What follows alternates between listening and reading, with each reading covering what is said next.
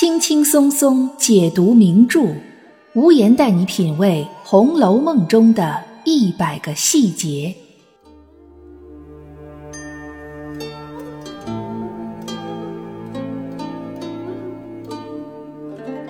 各位听友，大家好，欢迎收听《红楼梦》中的一百个细节的番外，我是暗夜无言。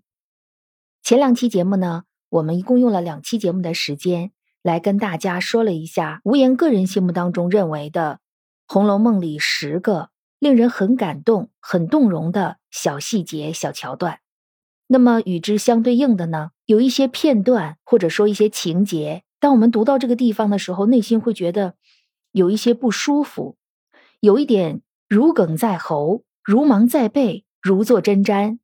可以说，随着《红楼梦》故事情节的展开，故事情节的深入。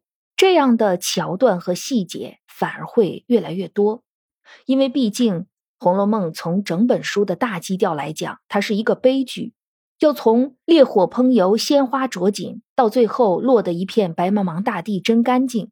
在这个过程当中，我们会读到很多令每一个读者内心觉得不舒服的情节。其实这也是非常正常的。我们说，生活本身它就是。酸甜苦辣咸都有的，而且人生不如意事常十之八九。那《红楼梦》其实也是这样，它是一部伟大的作品。除了那些我们一看就知道是负面的情节，比如说演魔法、叔嫂逢五鬼，这个就是赵姨娘和马道婆演阵贾宝玉和凤姐儿。在这个情节当中，赵姨娘和马道婆他们就是以一个负面人物的形象出现的。读者在读到这儿的时候，肯定心里就会对这两个人产生反感。在一本书当中，有很多这样读了不舒服的地方，这并不代表这个作者写的不好，很可能恰恰相反，就是因为他塑造人物的能力、构建故事情节的能力太强了，所以会让我们觉得同一个人物形象，他可能有不同的维度，不是一个高大全的、一个十全十美的人。这个事情呢，也不是一个十全十美的事儿，所以在阅读过程当中，如果我们发现有一些不舒服的情节和桥段，其实也很有拿出来跟大家一起分享、一起咀嚼的一个价值。那我们依然是分成两期节目，同样这十个故事情节呢，也是排名不分先后的。当我反复的去梳理《红楼梦》的故事情节。我会发现，在十九回之前呢，基本上没有什么让我觉得特别不舒服的桥段。即便是贾雨村的虚伪，即便是秦钟这个一无是处，即便是贾宝玉和袭人出示云雨情，贾瑞调戏王熙凤，甚至是比通灵金鹰微露意，这个让大家很多人觉得说，宝钗是不是故意的呀？她是不是故意要看宝玉的这个宝玉？然后引出来宝玉看他的金锁，这样呢就锁定这个金玉良缘。包括这一个环节都没有让暗夜无言觉得心里有什么特别不舒服的地方。但是到了第十九回，真的这一回怎么读怎么不舒服。情切切良宵花解语，意绵绵近日玉生香。讲的是两个女性和贾宝玉之间各产生了一段故事。情切切良宵花解语说的是花袭人。一绵绵，近日玉生香，说的是林妹妹。这一回，曹公或者说我们的作者，他把花袭人和林黛玉这两个跟贾宝玉最亲近的年轻女性，把她们并列在一起来写，绝对不是随意这么一写，而是神来之笔，或者说是故意为之。我们都知道，袭人到第十九回为止，是唯一一个与贾宝玉有过肌肤之亲的。也就是说，身体上他跟袭人是最亲近的，而心理上、心灵上、灵魂上，他跟林妹妹是最亲近的。那么，把这样两个人放在一起来写，来做对比，可见作者的用意何在。这一回呢，是元春省完亲之后，还没有出正月，袭人呢被他妈接回家去喝年茶，宝玉呢就跟明烟儿到袭人家去了嘛。这一举动呢，真的是让袭人特别的意外，但是呢，又打心里觉得高兴，觉得在家人面前呢倍儿有面子。然后呢，晚上回到贾府之后，又知道宝玉给自己留的这个苏烙，而且那个苏烙呢是贾元春赐的，这袭人就更加感觉到宝玉对他好，啊，一时一刻离不开自己，对吧？我不过是回家这么半天，就巴巴的到我家去找我，啊，还给我留着好吃的，所以袭人呢，这个时候他就有想法，哎，偏偏宝玉呢还什么都不知道。他就问他说：“你们家有一个穿红衣服的那个女孩子，那个是谁？”袭人就说：“那是我两姨妹妹。”宝玉听袭人说完了之后呢，就赞叹了两声。大家注意啊，从现在开始，我们一起数着袭人一共打击了宝玉多少次。袭人一听宝玉赞叹，他就问他说：“你叹什么？我知道你心里怎么想的，你肯定是说呢，像他这样的人怎么能配穿红的呢？”这是袭人给贾宝玉的第一次打击。这话如果不是袭人故意说的，那么就说袭人她不了解宝玉。在宝玉这个人的心目当中，就是身边的这些年轻的女性，你不论是像薛宝钗、林黛玉这样富贵人家、公侯人家的小姐，还是像袭人、晴雯这样给人家当下人、当丫头的，甚或是他去给秦可卿送葬的时候。在农庄里面遇见的那个二丫头，这种生在寒门小户的普通女孩，其实，在贾宝玉的心目当中呢，都是一样的，值得人去尊重，值得人去呵护。没有什么谁配什么，谁不配什么。他是这个大观园里面平等意识比其他的人都要稍微强一些的那么一个人，所以他不会认为袭人的两姨妹子不配穿红色。所以宝玉赶紧就说呀。我不是这个意思，他那样的不配穿红的，那谁还敢穿？我是因为啊，看见他长得真的不错，人真的挺好的，怎么也得他呀，在咱们家就好了。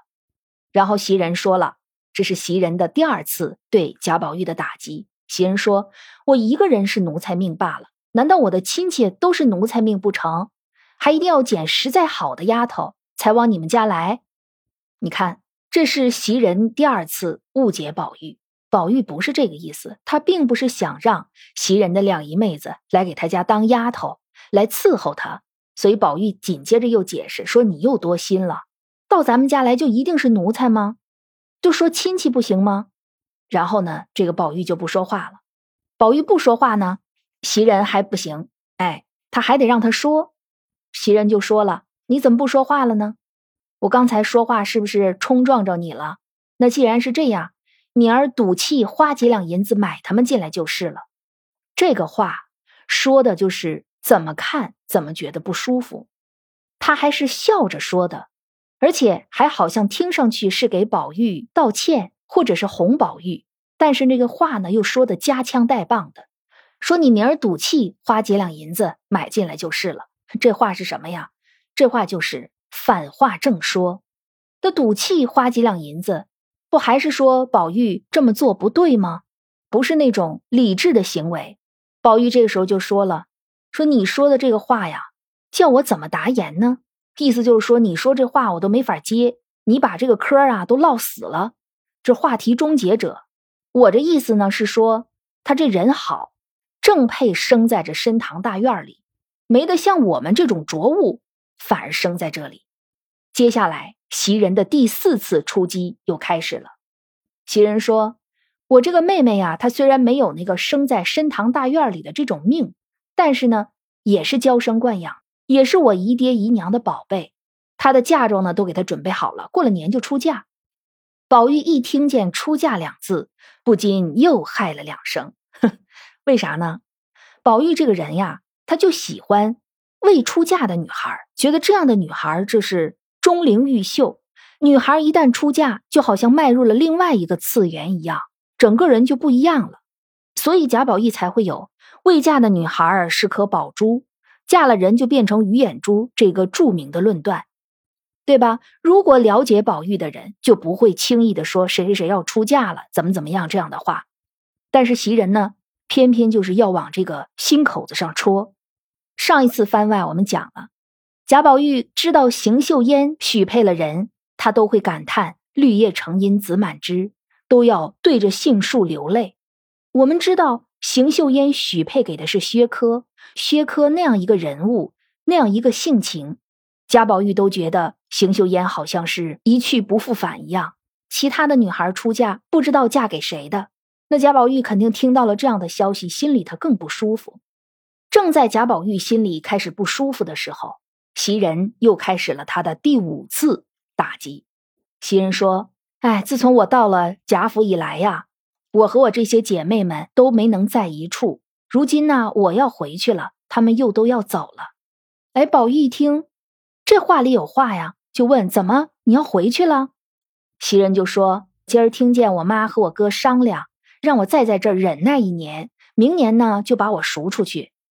宝玉就说呀：“那我不放你走，你也走不了。”然后袭人的第六次打击又来了，说：“从来就没有这个道理，就是入宫，他也有宫里头规矩，几年选一次，几年放一次，也没有一辈子让人留在里面的。别说是你了。”宝玉一想啊，说的也对，既然我留不住，那就。老太太不放你，你也走不了。把老太太搬出来，袭人也有一大堆的道理。他的第七次打击又来了。他说：“老太太为什么不放我呢？我要是一个最难得的，这意思就是说，我要是贾府最优秀的，把老太太和太太感动了，缺了我不行。那如果不放我出去，可能还有点道理。但是我不过是一个很普通的人，比我强的人多了。”如果要说把你服侍的好，不放我走，那也不对，因为服侍你呢是我的分内事，做得好是应该的。按袭人这么一说，老太太也没有什么可以留他的理由了。宝玉听了这话，心里边就急得就不行了。这是袭人连续给了宝玉七次重击，逐层深入，让人越读越不舒服。因为紧接着后面就说了。袭人呢，已经跟他哥哥和他妈说了，我死也不回去，对吧？既然你已经说了不回去，那么你为什么要对宝玉说这样一番话呢？虽然后面说的是，袭人想让宝玉改掉他的那些不好的习惯，什么不爱读书啊、毁僧谤道啊、吃胭脂啊、爱红的毛病啊，动不动就说死说活的，想让他改掉这些毛病。但是我觉得不是这么简单。这个理由听起来并不是很能站得住脚。暗夜无言认为，袭人之所以这样做，目的就是想看一看自己在宝玉心目当中有多少分量。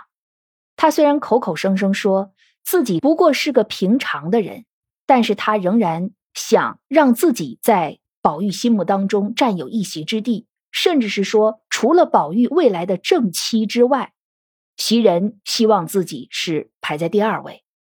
因为在这之前是有铺垫的，贾宝玉到袭人家去看袭人，就是在他们家人和他的这几个两姨姐妹、叔伯姐妹之间的这种种种表现，都是在向他们昭示说：“你看，我跟贾府的少爷关系非浅。”他甚至还把贾宝玉的玉从脖子上摘下来，给他的那几个姐妹们看，说：“你们看看吧，成天都说想看，今天看着了，可尽力看一看。”其实也不过就是这么个玩意儿，意思是什么呢？透出一种优越感。我天天都看，在我眼里这已经很寻常了。正因为前面有袭人的这一系列表现，他回来之后对贾宝玉连续进行了七次逐层深入的打击，把贾宝玉逼得没地方躲、没地方藏，最后偷偷的躲在被窝里落泪，真是把孩子逼得都不行了。所以你说袭人她的这一系列举动是为了规劝贾宝玉让他改，我觉得这个可能只占其中的一小部分，更多的部分是袭人用来试探。如果我说我要走，他的表现会是什么样的？会不会尽力的去留我？如果我用让他改掉一些毛病来作为一个交换我不走的条件，他会不会答应我？我们都知道，事实上贾宝玉并没有改。紧接着第二天，他到林黛玉那边去给林黛玉讲那个耗子精的故事，他的腮边就有纽扣大的一粒红点儿，就是胭脂膏子粘在脸上的。这就是在情切切良宵花解语的第二天早上，是不是很讽刺？这种试探对于袭人个人来讲无可厚非，他必定要把自己的后半生托付给眼前的这个小男孩。但是对于读者来讲，看的不是很舒服，尤其是作者还把这一回的题目定为“情切切良宵花解语”。请问这一朵花解语在何处？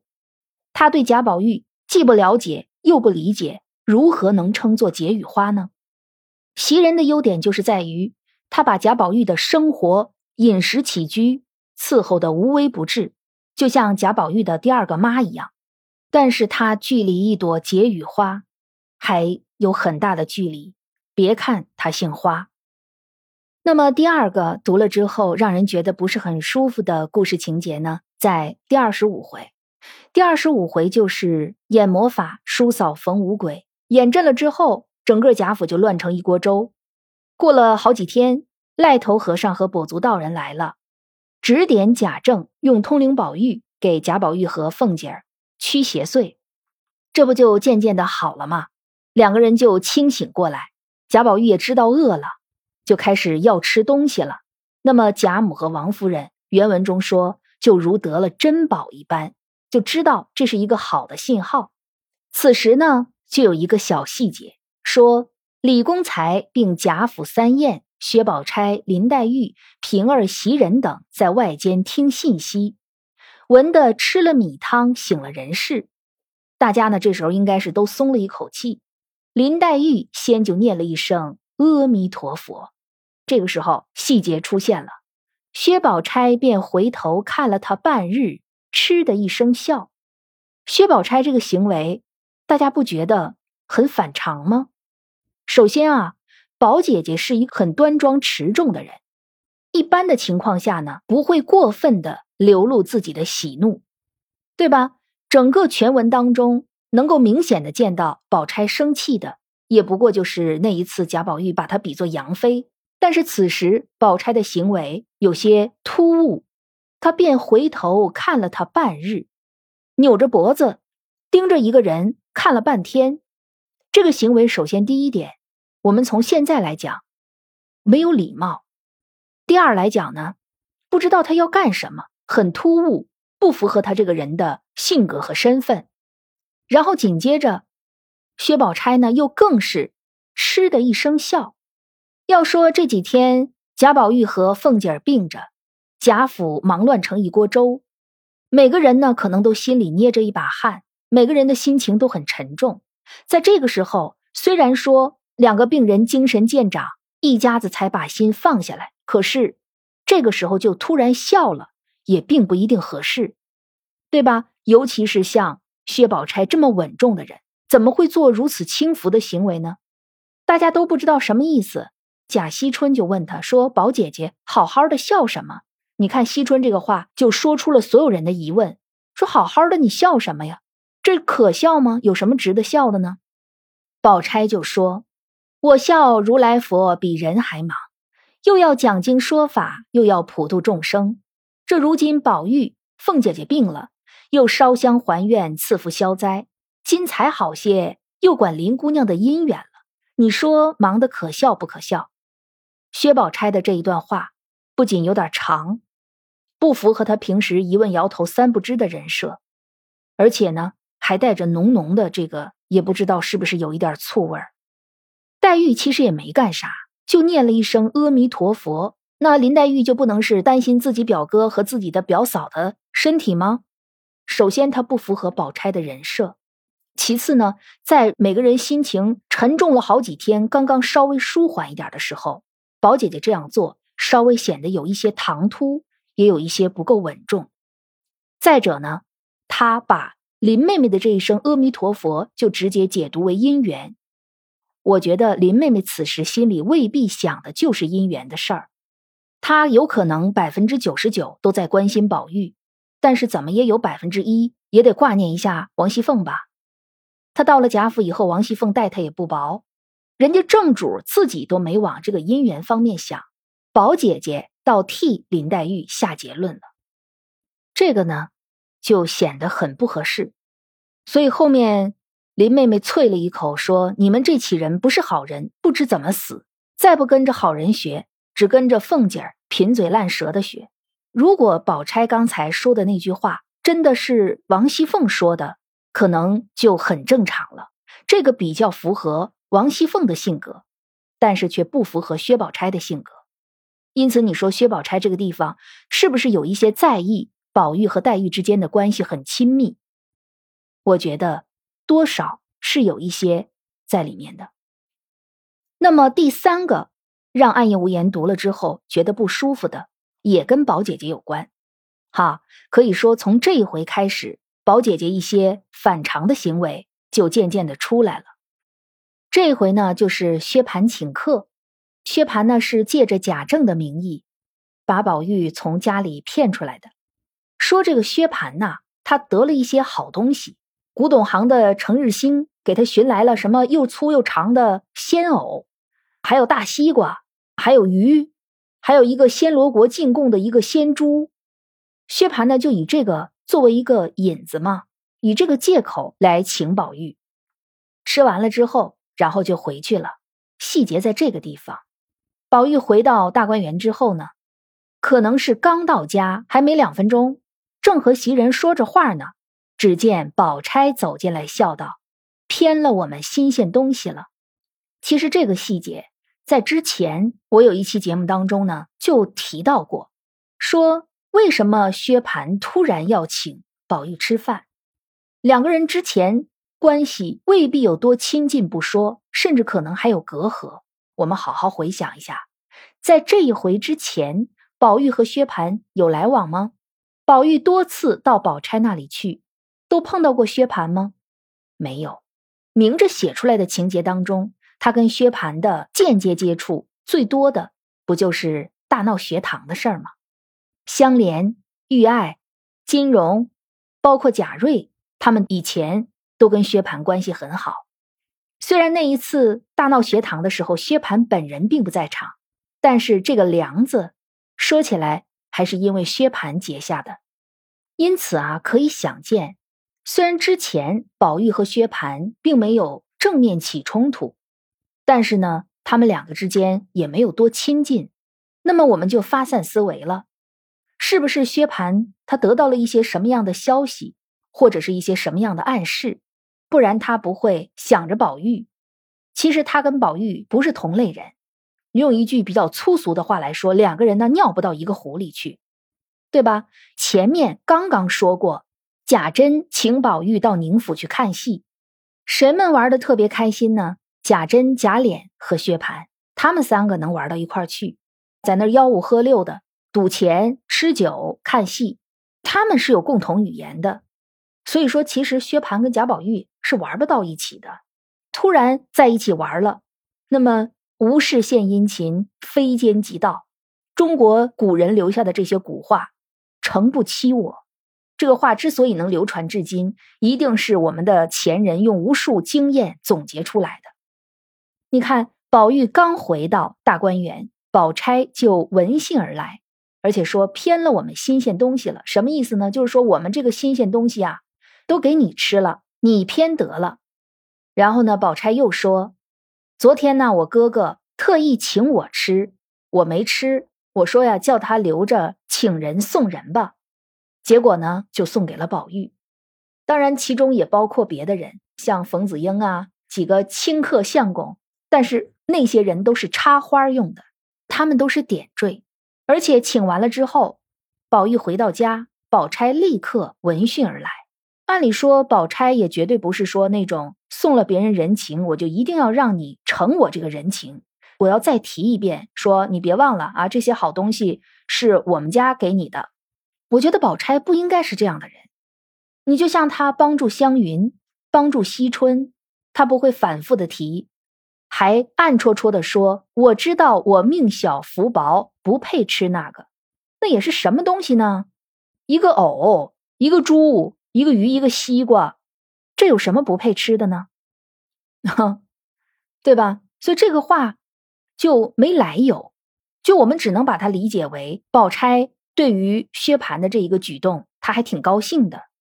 宝钗可能这时候觉得元春主意于他。”王夫人也主意于他，他和宝玉之间的事儿，可能八字已经有了一撇了。那么之前呢，自己的哥哥和宝玉关系不是很和睦，现在哥哥主动向宝玉伸出橄榄枝，愿意跟他和睦去相处。宝钗可能觉得薛蟠做这个事情，让他内心很欣慰、很高兴，觉得自己的哥哥懂事儿了，所以在高兴之下呢，他也就忘了控制自己的情绪，就跑到宝玉这边来看一看，还特意告诉宝玉说：“昨天我哥哥要请我吃，我说我命小福薄。”不配吃那个，叫他留着请人送人，这是他说了的话。他没说的呢，就是所以他就请了你了啊！你在我哥哥心目当中就是命大福厚的人，是吧？还要让宝玉再承一下他哥哥的情，宝钗在中间呢，修补或者说弥合一下薛蟠和宝玉之间的关系。我们只能这样去理解啊，要不然我们没有办法去理解这小小的桥段存在的意义究竟是什么。要不然就是宝钗特意就要来的。那么第四个让人读了不舒服的地方，好吗？哎，也跟宝钗有关，是在第二十七回。第二十七回的回目标题是“滴翠亭杨妃戏彩蝶，埋香冢飞燕泣残红”。我一说，大家就知道这一回当中发生的事儿是什么。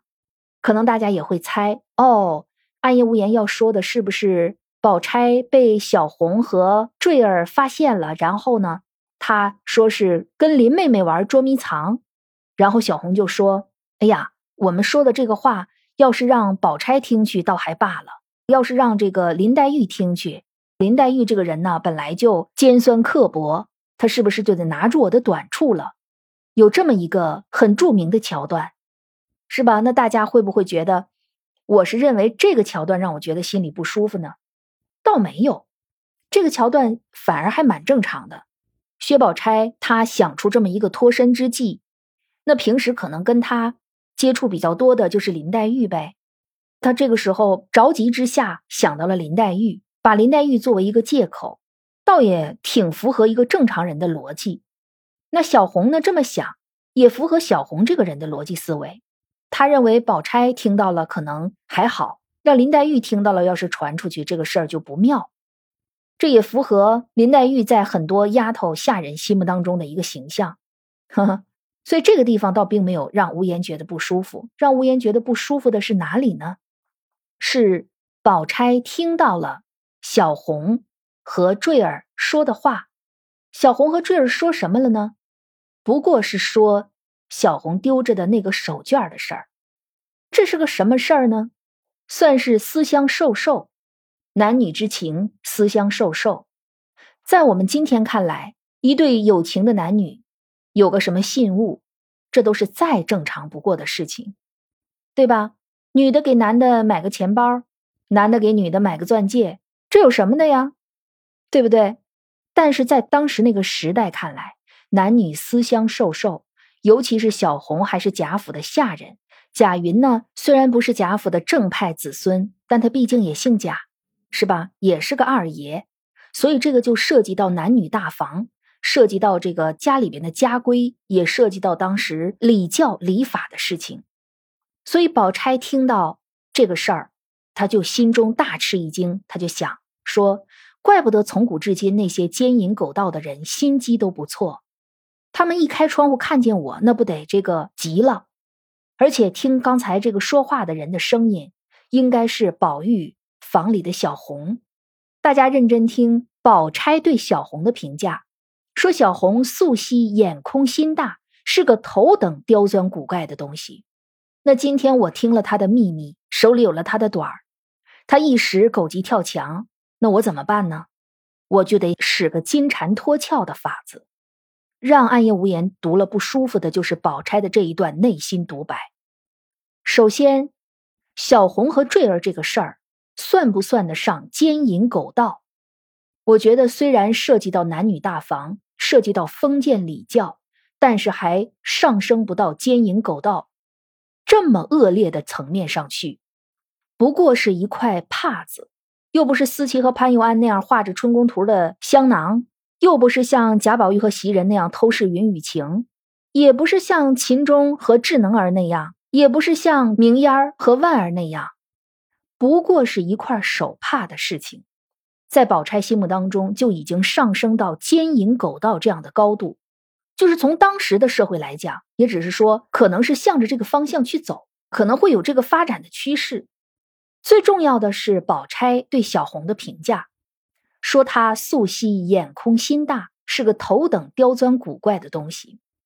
其实小红呢，也不过是想要掌握自己的命运罢了。哈哈，她不想在怡红院一直当一个连正屋都不能进去，都不能进到宝玉跟前，连给宝玉倒一杯茶都要被秋纹和碧痕骂得狗血淋头的。她不想当这样的一个丫鬟。所以他想抓住机会，但是这一系列的行为在宝钗的心目当中就是眼空心大，一个头等刁钻古怪的东西。可是我们想一想，宝钗她是不是也想通过选秀来改变自己的命运呢？宝钗和小红他们虽然身份不同，所在的位置不同，但是实际上殊途同归，他们的人生目标实际上是一样的。对吧？都是想通过自己的努力来去改变自己的命运，可是宝钗却并不能理解小红，她认为小红是眼空心大，而且是个头等刁钻古怪的东西。这个词儿啊，对小红的评价可以说是完全负面的，没有任何正面的评价在里面。当然，在读这一句话的时候，暗夜无言可能更多的是用一个现代人的观点看待这句话。我们毕竟是生活在现代社会的人，没有办法百分之百的套到宝钗的身份当中去换位思考。我们只能试着从当时的社会、当时的时代的角度去理解每一个人物他们的言行举止。但是，即便是站在《红楼梦》中的人物的角度，我觉得小红也绝对不是宝钗评价当中的这个人。至少，小红是有真材料的。首先，他的记忆力非常强；其次，他的口才也很强。在他给凤姐儿办事儿的那一段，就已经充分的体现出来了。如果他真是一个眼空心大的人，王熙凤是绝对不会要他的。王熙凤又不傻，所以我们不知道宝钗对小红是不是真的了解。那如果不是特别了解，为什么要轻易的下这种结论？另外，还有那句说怪道。从古至今，那些奸淫狗盗的人心机都不错。有的时候，我看这句话，会有一句话从我的脑海当中掠过，就是“仁者见仁，智者见智”。你的内心深处有这样的想法的时候，你就觉得别人也是这样，是不是？那么在这儿，我们就不继续往下说了。接下来要说的阅读过程当中不是很舒服的细节，仍然和我们的宝姐姐有关。这回的一开始不是提到要过这个芒种节吗？要那个祭送花神，然后大家都聚在一起。这个时候，探春呢就看到了宝玉。这个在上一期节目当中我们也提到了，探春管宝玉要一些很接地气的小玩意儿，然后就把宝玉呢特意的拉到一边，跟他说这些事儿。这个事儿呢，我们现在看来是很正常的事情，就是让自己的哥哥。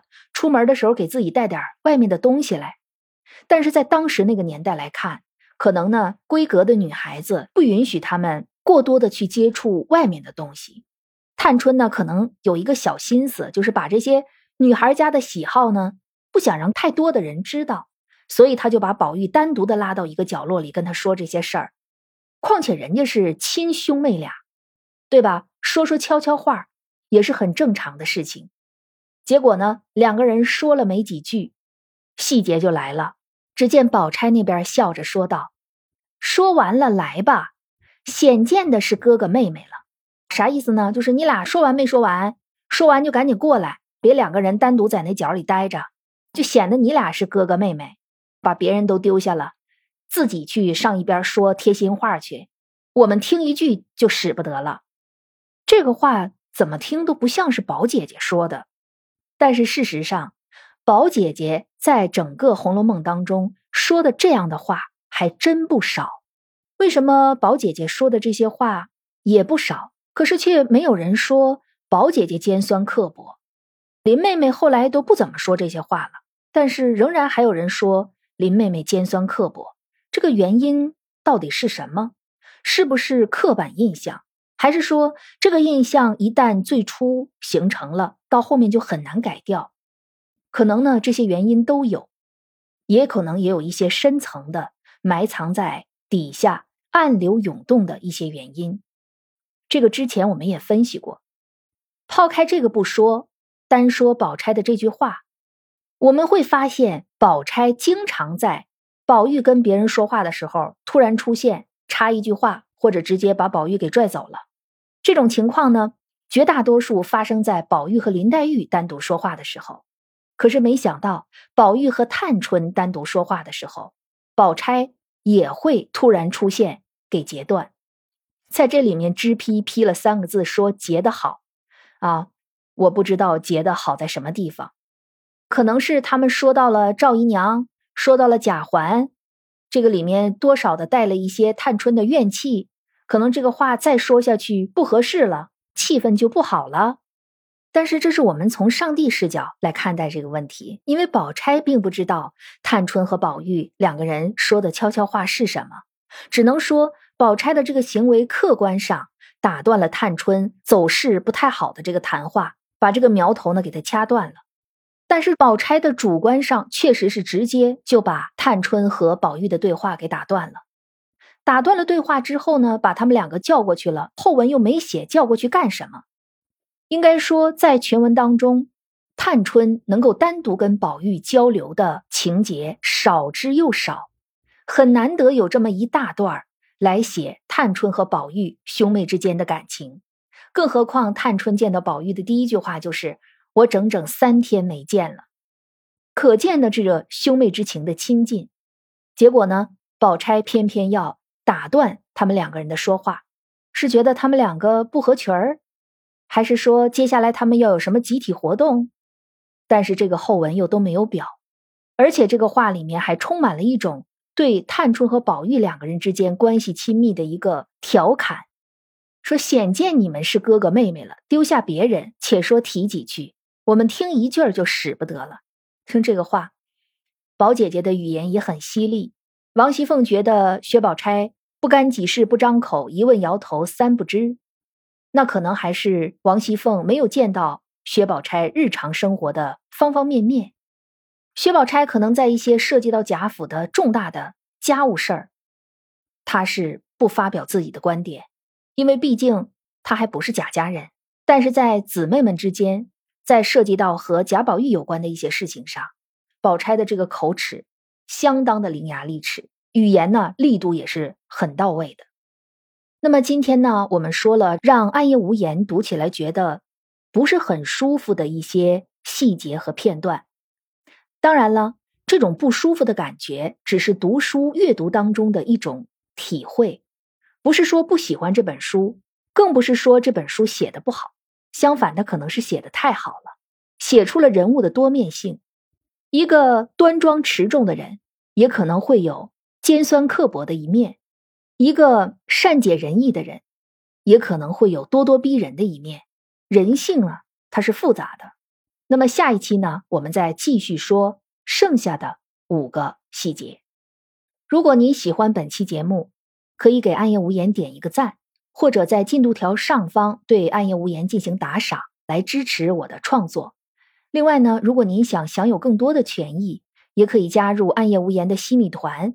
入团的方式呢，您可以进入暗夜无言的主播首页，在首页上找到八项权益的字样，点进去。就可以知道怎么样入团。如果你有什么不明白的地方呢，也可以咨询我们喜马拉雅平台的客服。加入西米团的伙伴呢，可以享受付费节目免费听、西米团节目抢先听等，一共是八项权益。此外呢，如果您想加入我们的听友群，也可以通过我们现在平时使用最多的那个社交平台，找到“暗夜无言”的全拼零零幺。